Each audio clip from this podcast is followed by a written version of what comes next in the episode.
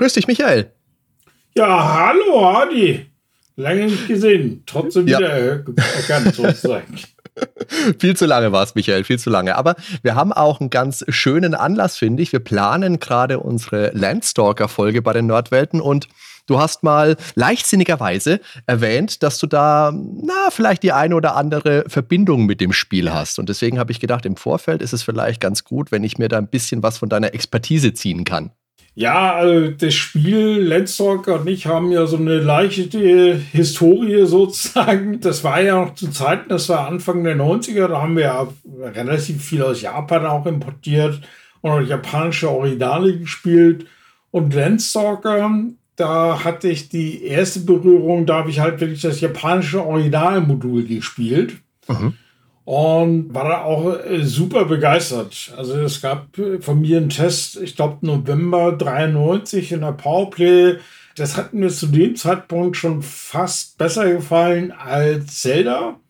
Gerade okay. weil es auch ein bisschen erwachsener war. Also die Figur war halt so ein Teenager, der Nils. Und äh, bald auch weniger knuffig und das Ganze war halt schon ein bisschen düsterer, sag ich mal, so von der Hintergrundgeschichte.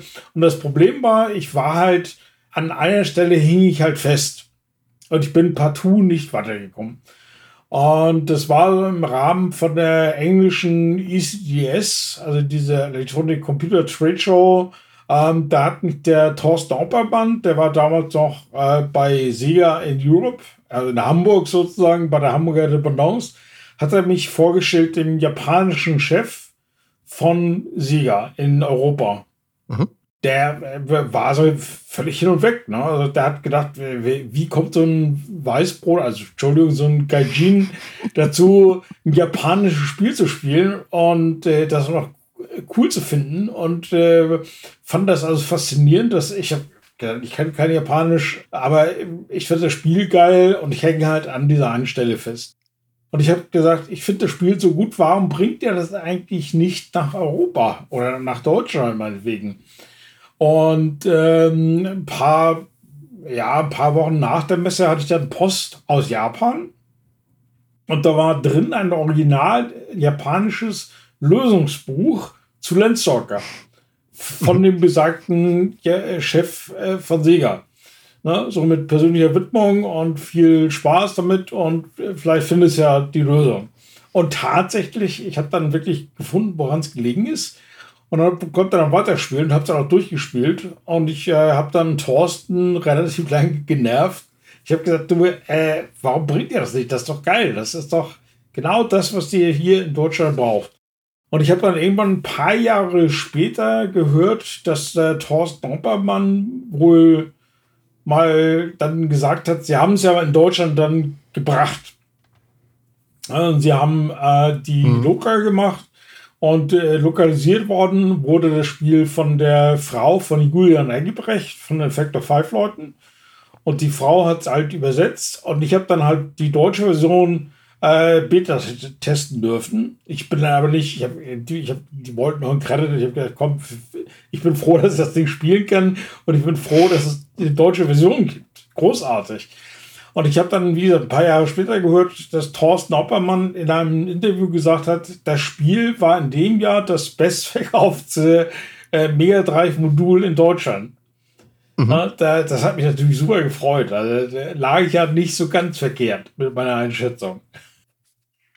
Ja, anscheinend nicht, aber total faszinierend, dass du das dann wirklich auf Japanisch durchgespielt hast. Ich meine, klar, wenn man sich die alten Hefte durchliest, ihr habt ja viele japanische Versionen getestet, jetzt auch für PC Engine, also für das TurboGrafx. Aber wie ist denn das jetzt so wie bei einem, bei einem textlastigeren Spiel wie bei Landstalker, also einem storylastigeren Spiel? Wie hat man sich denn das, so erschlossen? Ja. Wenn da jetzt steht hier, unser Leuchtturm ist kaputt, jetzt musste man Leuchtturm reparieren. Ja, das war schon so ein bisschen äh, Try and Error. Also wirklich so ein bisschen ausprobieren, was kannst du machen, was kannst du nicht machen. Und äh, war natürlich da auch so von, der, von den Mechaniken äh, sowas, was man kannte. Also du musst mit jedem reden, du musst mit jedem zweimal reden, du kriegst einen Gegenstand, mhm. dann musst du mal gucken, was ist das für ein Gegenstand, mit was kann der möglicherweise interagieren das war Teil von diesem, von diesem Spaß dabei. Ne? Mhm.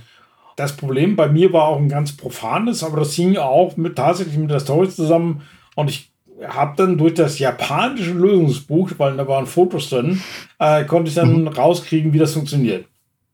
Das war so sozusagen meine Begegnung mit dem japanischen Europachef von Sega und äh, de, der Grund, warum dann Landstalker in Deutsch in Deutschland auch erschienen ist. Es ist auch eine ganz tolle Übersetzung geworden, muss man dazu noch sagen. Also ich habe das, äh, ein Freund von mir hatte das damals, wir haben das auch sehr, sehr gerne gespielt. Da gab es ja dann damals natürlich auch diesen Konflikt. Da habe ich dann auch noch eine Frage an dich, weil Landstalker hat man als Sega-Verfechter natürlich gewusst, ist ja viel besser als Zelda.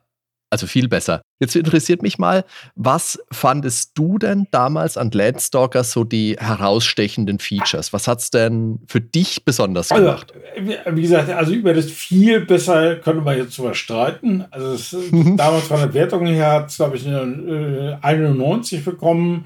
Äh, Ocarina ja. of Time, glaube ich, damals 96. Also der da ist auch ein bisschen Luft da oben. Und Landstalker war zwar schon super, war aber nicht perfekt. Also das Problem war zum Beispiel gerade bei äh, vielen Jump rein äh, oder Jump-Einlagen, die es dann so gab. Mhm. Äh, es gab ja die Figur kein Schatten. Ja. Und du wusstest halt nicht genau, wo du halt dann landest. Also das war dann schon ein bisschen äh, versuchen, sozusagen. Also wirklich ein bisschen gucken.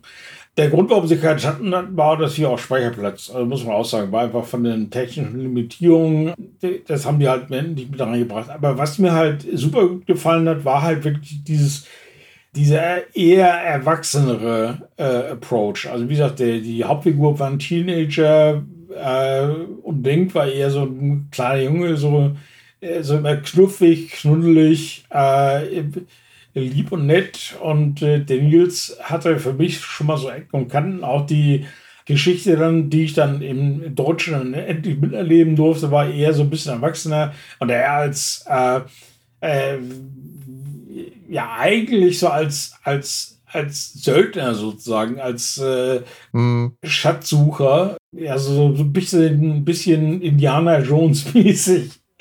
Äh, ja, genau, das fand ich genau. schon ganz gut. Das hat mich schon ein bisschen angesprochen. Das Spiel selber war halt auch äh, schon deutlich so von den äh, Grundelementen eher so von, von Zelda inspiriert. Aber ich, ich fand es halt so auf, auf gleiche Liga. Ja, okay.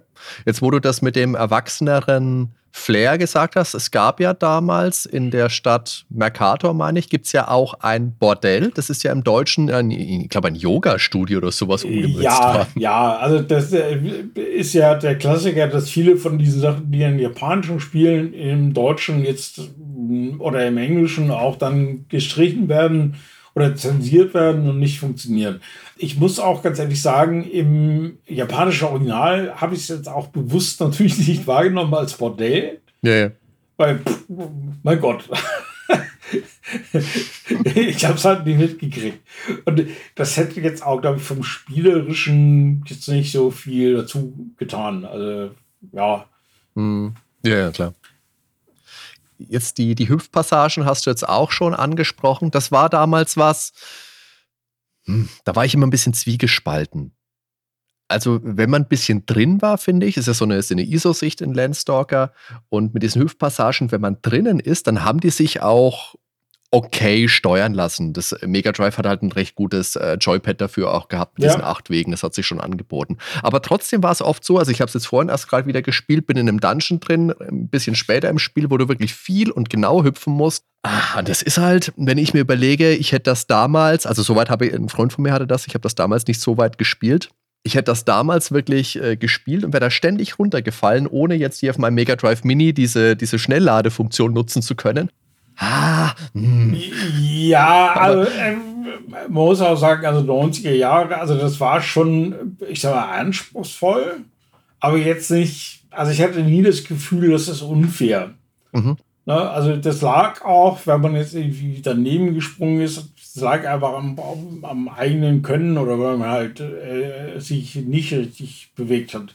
Und ich, äh, ich fand es halt anspruchsvoll, aber auch, auch gut äh, gut anspruchsvoll. Äh, ja. Heute hätte man wahrscheinlich auch Schwierigkeiten. Also heute würde ich auch sagen, yeah. okay, ähm, das sollte man vielleicht ein bisschen entschärfen. Aber damals wirklich großartig. Also ein, einer meiner, meiner Lieblinge für Mega Drive. Also gehört so mit zu den Top 3 Spielen. Oder Top 5. Ja, es ist ein, ist ein tolles Spiel. Ich finde es überraschenderweise auch heute noch echt gut. Also ich habe mir jetzt äh, am Anfang habe ich mir echt gedacht, ai, ai, die Steuerung. Aber wenn du dich darauf einlassen kannst, das ist schon nicht schlecht. Mich würde noch interessieren, hast du das damals mal mit einem mit Joystick gespielt? Weil ich habe mir mal gedacht, also jetzt nicht mit einem normalen Joystick, aber mit einem äh, Pad, das einen, äh, weißt schon, so, nee, so, ein Daumenstick oder sowas ich, dazu hatte. Mit einem ganz regulären okay. Standard-Pad ja. gespielt. Weil ich dachte mir, vielleicht ist es damit dann ein bisschen, also am Anfang habe ich ein bisschen gebraucht, um reinzukommen. Mittlerweile geht's. Aber am Anfang dachte ich mir, vielleicht wäre das mit so einem äh, Daumenstick ein bisschen einfacher. Das Problem ist aber, es sind ja trotzdem nur die vier Wege, die man geht. Deswegen, hm, aber das war so ein Gedanke, den ich zwischendurch mal hatte. Nee, also ich habe es ganz normal mit dem Pad gespielt. Jetzt im Vergleich zu, zu Zelda, den man, damals, äh, den man damals ja immer so gehört hat, wie würdest du denn das retrospektiv sehen? Gerade so, wie die Spiele gealtert sind.